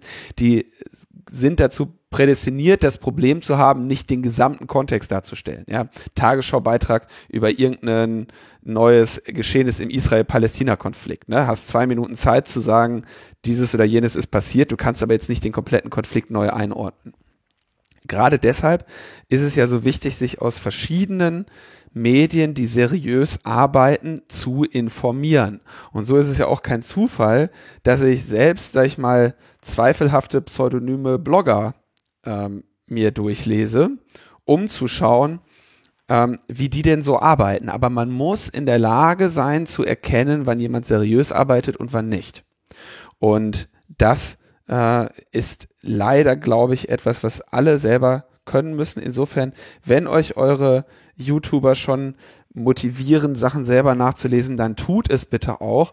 Und sei es nur, um euch nicht im Freundeskreis lächerlich zu machen, äh, wenn jemand sagt, wo hast du das denn her, dass ihr dann sagt, steht im Internet. Ja, da muss man schon gucken, was sind, was sind seriöse Quellen und was nicht. Ja, und was sind seriöse Quellen? Also, das ist ja anfangs schon angesprochen. Wir haben jetzt diese absurde Situation, ähm, dass es jetzt Druck auf große Plattformen gibt, die ja mit ihren Algorithmen ähm, quasi dazu beitragen, dass sich solche Informationen so viral weiter verbreiten äh, und fordern sie geradezu auf, genau das zu machen, was wir eigentlich ja nicht von ihnen wollten, nämlich da so zensorisch einzugreifen und äh, redaktionell äh, auf einmal zu arbeiten und das ist äh, nochmal so ein Problem für sich. Aber ein, und ich hoffe, dass ich diesen, diese Anmerkung später nicht mal bereuen werde, aber ich denke, dass derzeit kann man ganz gut daran ablesen, dass die Dinge nicht so sind, wie sie von den ganzen Schwurblern dargestellt werden, weil es in der Wikipedia anders steht. Und dieses alte Argument, die Wikipedia wäre ja äh, äh, unzuverlässig, weil kann ja jeder ändern, ne? Ja, hat sich äh, eher herausgestellt, dass dieses kann ja jeder ändern, in gewisser Hinsicht so ein bisschen dazu beigetragen hat, dass es sehr viel resilienter äh, äh, sich verhält als eben ähm, YouTube. Ne? Also ich meine, die Zahl, also ich sage nicht, alles ist wahr auf Wikipedia. Das ist nicht der Punkt, weil du kannst in Sachen, die überhaupt keinerlei Fokus äh, der Gesellschaft haben, die überhaupt nicht irgendwie eine große Bedeutung haben.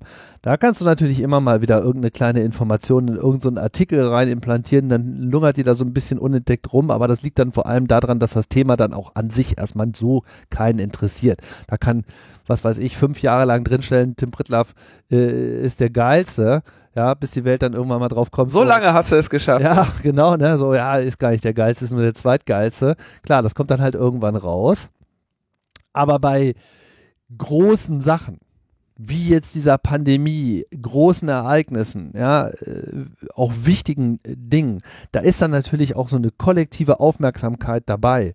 Und da, da kannst du dann nicht kontrollieren. Und da kannst du nicht dich irgendwie mit, mit 10 Millionen bei der WHO und irgendwie 5 Millionen beim ZDF, kriegst du da diese Wikipedia-Berichterstattung auch nicht umgebogen.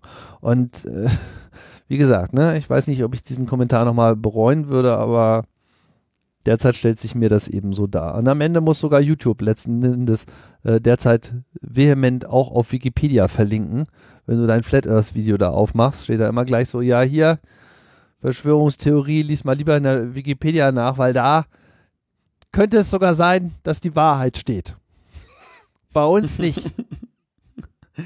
ja, ich würde aber äh, generell sagen, ähm, ich wäre vorsichtig, eine spezifische Quelle als verlässlich anzugeben.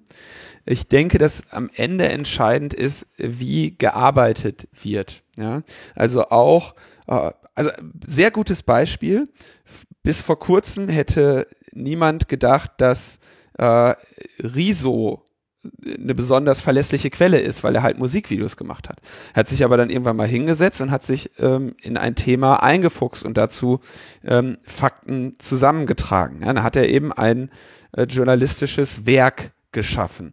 Und dieses journalistische Werk war dadurch erkennbar, dass es ja sehr spezifisch seine Fakten und Quellen benannt hat. Ja, und gesagt hat, das habe ich daher, das habe ich daher.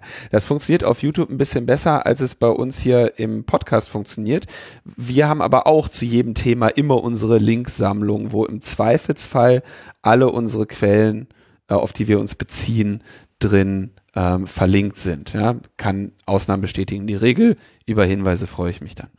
Aber ich denke, das ist das, was am Ende stattfinden muss, ist eine Prüfung jedes einzelnen Werkes auf, aha, ist das jetzt irgendwie, hm, wurde hier ordentlich gearbeitet oder nicht? Und dann gibt's natürlich in der zweiten Ebene so etwas wie, was weiß ich, bei der oder jener der Publikation, die haben ein, haben jetzt nicht stehen nicht im Ruf regelmäßig äh, unsauber gearbeitet zu haben. Ja, gibt's ja in Deutschland dann auch. Gibt's einige, wo man weiß, da bist du sehr vorsichtig.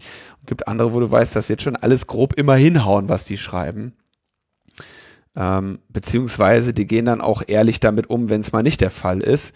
Zum Beispiel diese äh, Relotius-Affäre, ne? wo man einfach mal, ich meine, für den Scheiß, den der Relotius im Spiegel äh, geschrieben hat, da gibt's eine ganze Reihe an Publikationen, die da nicht so ein Gewese drum gemacht hätten, wenn einer ihrer Autoren mal den ein oder anderen Mist sich ausdenkt, weil die potenziell daraus funktionieren, dass die sich einfach nur Mist ausdenken. Mhm. Okay. Dann haben wir noch ein kleines, kleinen Ausflug zu den Corona-Apps, denn wie wir immer be beschreiben, gehen die Corona-App-Diskussionen auf und ab, ja. Ähm, vor allem in ihrer äh, Qualität und in der Kompetenz der an der Diskussion Teilnehmenden, aber natürlich auch im Gezerre der Auseinandersetzungen mit diesem Mittel der App als solches. Ja, es gibt äh, immer noch eine ganze Reihe Leute, die ja Heilsversprechen damit verbinden und nicht ja nicht sauber einsortieren können, wo Stärken und Grenzen dieses Ansatzes sind. Und es gibt ähm, natürlich immer noch Menschen, die äh, ja starke Möglichkeiten suchen, das irgendwie zu umzusetzen. Ja. Und da hat sich jetzt ähm Kleine Anmerkung noch, bevor wir darauf äh, eingehen. Also es gibt mittlerweile so viele Vorstellungen davon, was eine Corona-App ist, ja, dass man hier vielleicht generell von Corona-Apps als Sammelsurium unterschiedlicher Vorstellungen, worum sich so eine App kümmern könnte, äh, gelten, ja. Ist es Quarantäne, ist es Gesundheitsmeldung, ist es Tracing etc. Deswegen sollte man an der Stelle äh, genau sein, dass jetzt ähm, vor allem erstmal um diese. Hier ist die Rede von der Contact Tracing. Genau, dass wir von Tracing-Apps reden jetzt. Ja, und da haben sie jetzt Axel Voss äh, gefragt. Axel Voss ist natürlich ähm, Hörerin von Logbuch Netzpolitik äh, bekannt als jemand, der schon öfter sich in Diskussionen eingebracht hat, ohne jetzt das Thema in Tiefe durchdrungen zu haben, ähm, aber vor allem ein Freund der harten Lösungen. Und er hat jetzt hier den, das Argument eingebracht, ähm, also die Apps, Contact Tracing App soll auf jeden Fall freiwillig sein. Sagt er also spezifisch, das geht nur freiwillig. Wir brauchen aber mindestens 60 Prozent Nutzer, damit das großflächig funktioniert und man neue Infektionscluster schnell erkennt. Damit bezieht er sich auf die Science-Studie, die von allen zitiert wird. Und jetzt sagt er, naja, wenn man schon etwas freiwillig macht, dann müsste man sich überlegen, ob man nicht Anreize schafft. Zum Beispiel im grenznahen Bereich Nutzer wieder reisen zu lassen wer eine solche App hat, sollte auch zuerst wieder ins Restaurant, Kino, Theater oder ins Freibad dürfen. Schöne Reisepläne haben sie da. Wäre doch schade, wenn denen was passieren würde. Und jetzt ist das, also ich meine, das ist halt echt ein, ein wirklich ein kompliziertes Ding.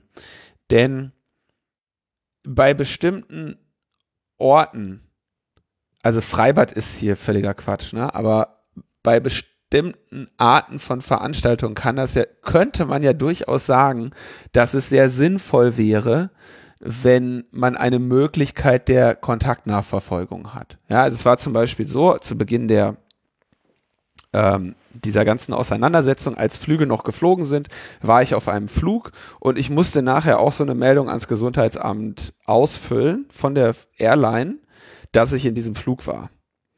Und das Ziel dieser Maßnahme war, das war jetzt ein Blatt Papier, ne, das Ziel dieser Maßnahme war, würde eine dieser Personen auf diesem Flug später als, ähm, als, als, als infektiös getestet äh, oder als infiziert bestimmt werden, dann würde ich darüber informiert werden können. Ja, oder wäre, wäre ich darüber informiert worden. Ähm, hat natürlich ein bisschen damit zu tun, in Flugzeugen ist der Luftaustausch sehr hoch, da ist quasi die ganze Zeit Luftbewegung drin, so dass ich jetzt die Theorie habe, dass dort ein ähm, so ein Coronavirus im Zweifelsfall sehr viel weitere Distanzen zurücklegen kann, ähm, gleichzeitig vielleicht auch schneller wieder weg ist, ja. Aber sie haben einfach mal gesagt, okay, die sitzen längere Zeit in einem offenbar geschlossenen Raum eng beieinander. Erfassen wir das mal. Ist aber natürlich noch ein etwas anderer Schritt, als zu sagen, du brauchst jetzt ein Handy und du musst darauf eine bestimmte App installieren, um in dieses Theater zu dürfen. Zumal ja wieder, also ich, ich, ich bin hier so vorsichtig mit, weil es immer, wenn etwas äh, nicht erzwungen wird, wenn etwas nur freiwillig ist, genau solche Aspekte kommen, wie sie hier unser Freund Axel Voss hervorbringt, nämlich dass es einen de facto Zwang gibt. Ja? Ähm, wie du bist in Deutschland nicht verpflichtet, ein Auto zu haben, aber in großen Teilen des Landes zu wohnen, bleibt dir einfach überhaupt nichts anderes übrig. Es ist nicht so, als könntest du am gesellschaftlichen Leben teilnehmen, wenn du irgendwo ländlich wohnst, äh, wenn du nicht im Besitz eines Fahrzeuges bist. Ne? Was heißt nicht, dass du einen Autozwang hast, aber de facto hast du einen. Und das sind immer sehr problematische äh, Pfade, die da begangen werden. Und man sieht ja sehr klar, dass der, was der im Schilde führt, ne? wenn er sagt, das geht nur freiwillig, aber deswegen müssen wir es, müssen wir die Leute, die es nicht freiwillig machen, mit so vielen Nachteilen belegen. Oder die anderen mit Vorteilen. Was ja nichts anderes ist. Ja. Ja. Mhm. Ne? Wenn du, wenn das heißt, ohne die App darfst du nicht ins Theater, darfst du nicht in den, darfst du nicht ins Freibad, darfst du nicht da und dahin. Aber die App ist freiwillig. Du kannst ja auch freiwillig einfach nicht ins Kino gehen. Das ist natürlich eine Pervertierung dieses Gedankens der Freiwilligkeit. Absolut. Also ich meine, was, woran es natürlich hier schon mal generell krankt ist, in dem Moment, wo du in irgendeiner Form sagst, äh, mit App geht's dir besser als ohne, heißt das ja, äh, es gibt so eine Art Smartphone-Besitz und Mobilfunkvertrag Abschlusszwang. 5G Smartphone. Ja, genau, ne? mit Chip. Und das dürfte sich rechtlich schon sehr schwer machen lassen. Oder stellt jetzt die Bundesregierung einem dann im Zweifelsfall, wenn man keins hat, auch äh, ein Telefon und einen entsprechenden Vertrag? Ja? Kann ja durchaus sein. Dass, äh, also ich weiß auch, dass äh, zumindest Leute gab, die an so Ideen gearbeitet haben, wie so ein telefonloses äh, Hardware-Device, was quasi an diesem ganzen Bluetooth-Austausch und äh, so weiter, an diesem ganzen Tracing-Spaß mitmachen kann, ohne jetzt so ein richtiges Telefon zu sein. Ne? Das ist natürlich dann wieder schwierig mit dem Zugriff auf den Daten etc. und Zweifel auch noch daran, dass das äh, kommt. Aber das wäre ja dann in gewisser Hinsicht auch noch die Voraussetzung, dass man sowas überhaupt umsetzen kann. Also das ist schwierig. Ich denke, ein Incentive zu bieten, ja, bitte, aber das kann man dann äh, sicherlich auch anders lösen. So, und dann äh, muss man dann halt vielleicht sagen, na ja, Kneipen, Kinos, Flugzeuge, Bahn, alles, wo man längere Zeit auf engerem Raum mit Leuten zusammenhängt, ÖPNV, alles, ja, haben dann an der Tür ein dickes rotes einheitliches Schild zu kleben, wo gesagt wird, es gibt diese Tracing-Apps, benutzt die, wenn, wenn ihr könnt, das schützt äh, euch und andere. Fertig. So. Aber nicht, du kommst hier nicht rein ohne. Genau, und an den Punkt kommst du ja nur über, ähm, über sehr viel äh, an dem Punkt, dass, dass eine Kneipe sich freiwillig hinstellt und sagt, okay, diese App, da können wir, das halten wir auch für zumutbar, unsere Kunden dazu zu bitten, das zu nutzen. Wobei, wenn man sich anschaut, was die einem alles für Apps empfehlen, die Schwelle auch relativ niedrig zu sein scheint. Aber der Weg dahin führt natürlich über eben eine maximale Transparenz. Und am ehesten ist das so, dass man äh, Anreize nicht durch Nachteile schafft, sondern Anreize durch, also durch Nachteile für andere schafft, die sich dieses nicht machen, sondern dass man hm, mit den, man kann ja zum Beispiel so etwas sagen wie, wir helfen dir dabei. Na? Du kannst äh, da und da hinkommen, wenn du auch diese App haben möchtest, äh, dann wird dir dabei geholfen, die einzurichten, ja, oder es gibt vom, äh, wir machen eine Schulung, die dir nochmal genau erklärt, wie das funktioniert, damit du eine informierte Entscheidung treffen kannst und sonstige Dinge, das sind ja alles quasi Anreize, ja, man kann ja auch von mir aus den Leuten dafür Geld geben, dass sie das machen, ja, oder noch besser ein soziales Netzwerk, wo sie freiwillig ganz viele Daten hochladen können. Aber ein, es ist nicht, nicht alles, was für andere sofort eine, eine Diskriminierung ist, ist ein Anreiz. Und deswegen erfüllen die, denke ich, die Beispiele, die er hier anführt, nicht die Definition von Schaffung eines Anreizes. Nee, tut sie nicht. Hm. Also von mir, keine Ahnung, also ich, spinn jetzt mal rum. Anreiz wäre eben, du kriegst weniger, äh, du kriegst irgendwie Geld dafür, ne? Oder du kriegst irgendeinen Steuervorteil oder sonst was. Das, das wären. Fünf Euro weniger auf deinen Telekom-Vertrag pro Monat. Das wäre ein Anreiz, ja. Hm. Ja, das, das, das, also das wäre fünf Euro Rabatt, ja, die, die du ohne, die du sonst bezahlt hättest, ja, und nicht etwas wie ähm, ein Preis, den andere jetzt zahlen müssen, den sie vorher nicht gezahlt haben. Also ich denke, das ist sehr schwierig und da, da werden wir noch sehr viele Debatten darüber führen und ich will jetzt ähm, wahrscheinlich werden wir auch in den Kommentaren Leute haben, die sagen, diese 5 Euro Rabatt auf den Telekom-Vertrag sind ein Problem und ich kann mir das auch sehr gut vorstellen, dass es dafür auch gute Argumente gibt.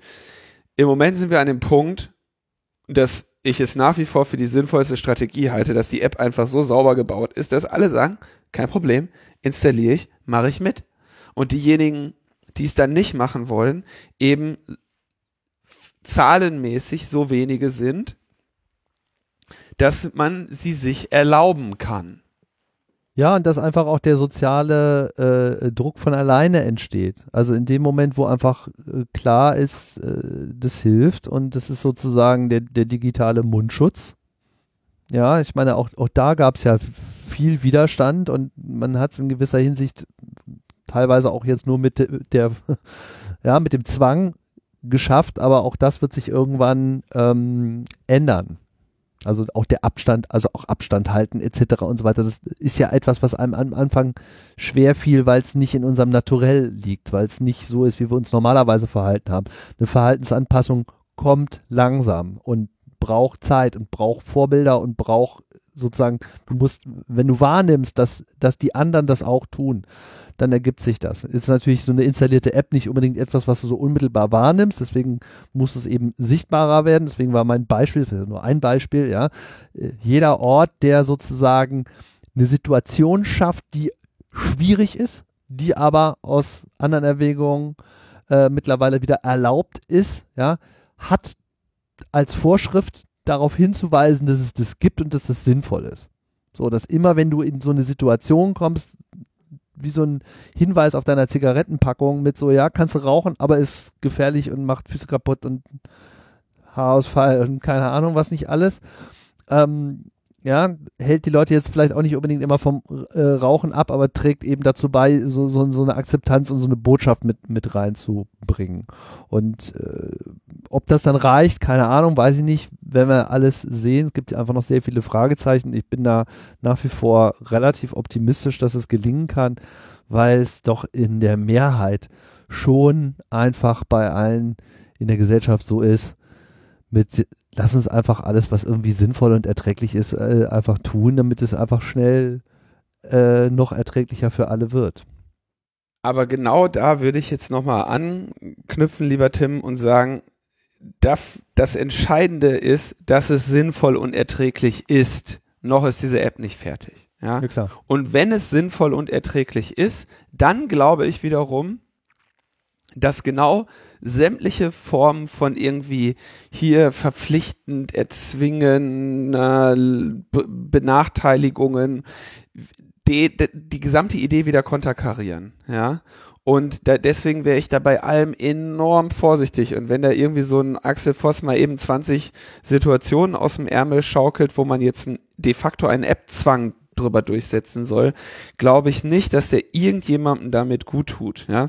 Ich denke, wir müssen immer noch unter der Hypothese operieren oder wir operieren immer noch unter der Hypothese, dass diese Apps einen signifikanten Beitrag leisten können. Ja, wir haben Studien, die das behaupten. Signifikant bedeutet für die Kontrolle der Pandemie auf nationaler Ebene mit Einfluss. Das bedeutet nicht, dass es für dich persönlich als Nutzerin etwas bringt oder nicht, sondern wir haben ja schon sehr häufig vorgestellt, im besten Fall schützt diese App Menschen, die das gar nicht wissen.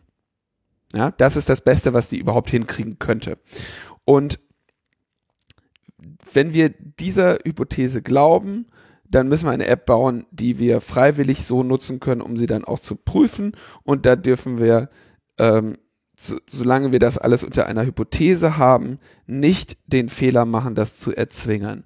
Und ich kann mir, ich sehe das schon kommen, ja, dass jetzt aus jetzt durch irgendwelchen App-Zwang und vor allem darüber, dass man ja auch noch gechippt werden muss, wenn man die App haben will, haben wir noch gar nicht geredet. Ne? Aber ähm, wenn, wenn sich das alles äh, jetzt so weiter diskutiert, dann hast du am Ende 20 Prozent Leute, die App nutzen, keine messbaren Effekte und dann stellen sich die Leute hin und sagen, es nutzen nicht genug Leute die App. Ja, und dann haben wir eine Diskussion, die ist ungefähr so informiert wie ähm, wir finden nicht genug Kriminelle, wir brauchen mehr Vorratsdatenspeicherung, ohne Evidenz dafür zu haben, dass die Vorratsdatenspeicherung hilft, Fälle aufzuklären. Und genau solche Diskussionen muss man vermeiden. Deswegen muss jetzt erstmal eine feinst säuberliche App gebaut werden, die am Ende alle Privacy-Expertinnen, die sich anschauen, ähm, überzeugt zu sagen, hier habe ich jetzt keinen unmittelbaren Einwand, das Ding einzusetzen. Das ist erstmal ein dickes Brett, was gebohrt werden muss. Und dann kann ich mir vorstellen, dass man auch ziemlich weit kommt in der, in der Verbreitung dieser App. Und dann werden sich hoffentlich äh, Ideen über Zwänge oder äh, Benachteiligungen von Menschen, die diese Apps nicht nutzen oder nutzen können oder nutzen wollen, auch äh, erübrigt haben. Das wäre mir auf jeden Fall der sehr viel liebere Ausgang. Ja. So, dann hatten wir heute nur ein Thema. die Infodemie und die Tracing-App-Privilegien. Zwei Themen. Ja, aber muss ja auch mal besprochen werden, ne? Mhm. Wie geht's dir denn mit den äh, mit sieben Wochen zu Hause? Ah, du bist ja, gar du bist ja in der Metaebene. Ich bin immer in der Metaebene. Ja, also äh, schon mehrfach erwähnt, es ähm, ist so eine Phase, die ich relativ gut wegstecken kann, aber da bin ich auch privilegiert, weil ich das einerseits immer schon gewohnt bin. Ist natürlich dann eher, sagen wir mal, für Kinder, der ganze Schulkomplex, das, die, die wegfallende Schule, das ist natürlich mh, nochmal so ein Thema für sich, was ich jetzt hier nicht aufdröseln möchte. Und ich denke, da wird sich das auch eher langfristig zeigen, wie da die Auswirkungen wirklich sind, ne? auch wie es dann bei anderen gelaufen ist. Aber so jetzt, äh, für mich ist es ja eigentlich eher äh, beschwingend, so einfach mal so ein, so ein, so ein Thema, so ein Themenkomplex vor die Füße geworfen zu bekommen, mit dem man sich neu auseinandersetzen kann. Und dann mache ich halt das, was, was ich immer mache.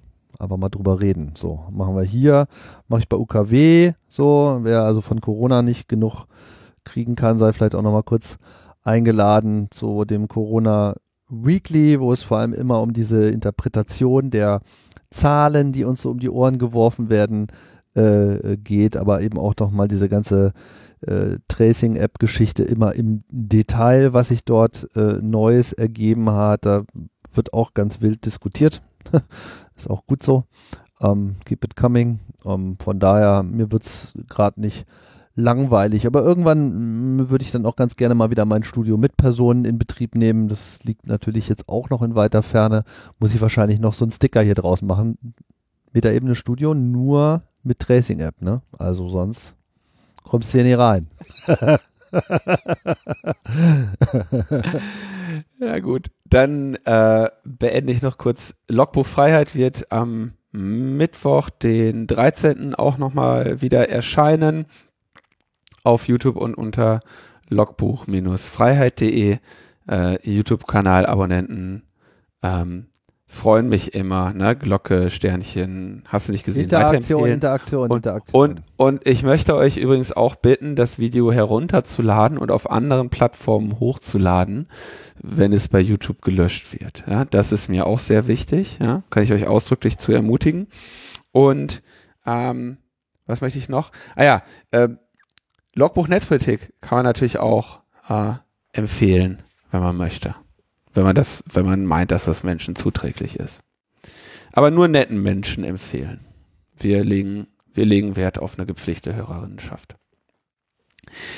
Und damit sind wir ähm, beim Dank. Der gilt dieses Mal von meiner Seite Matthias, Marcel und Axel.